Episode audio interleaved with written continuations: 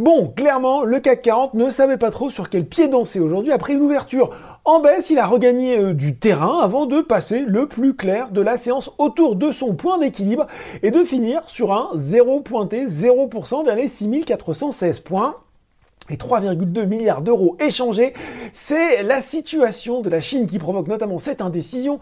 Vendredi, la bourse française avait gagné 2,77% dans l'espoir que Pékin pourrait relâcher sa politique sanitaire très stricte face au Covid-19. Ça a été euh, depuis démenti par les autorités, alors que le pays a rapporté aujourd'hui le chiffre le plus élevé de nouveaux cas en 6 mois une situation qui pénalise également les exportations chinoises qui ont connu en octobre leur premier repli depuis 2020.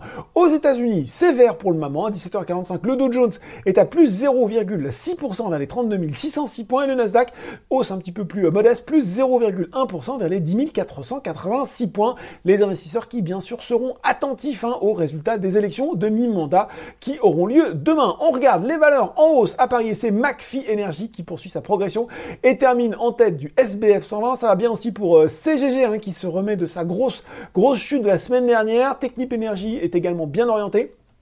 Pour ce dernier, il faut dire euh, que Jeffries a relevé son objectif de cours de 15 à 17 euros sur le CAC 40.